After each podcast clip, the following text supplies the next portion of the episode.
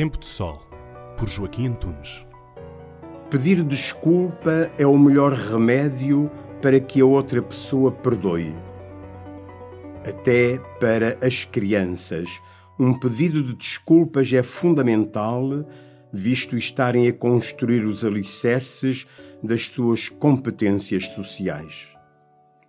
Observa-se com alguma frequência um certo analfabetismo perante expressões fundamentais da nossa existência.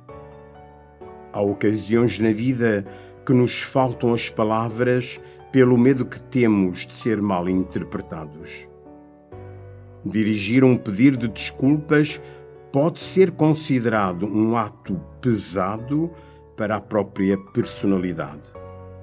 Ora, não é assim.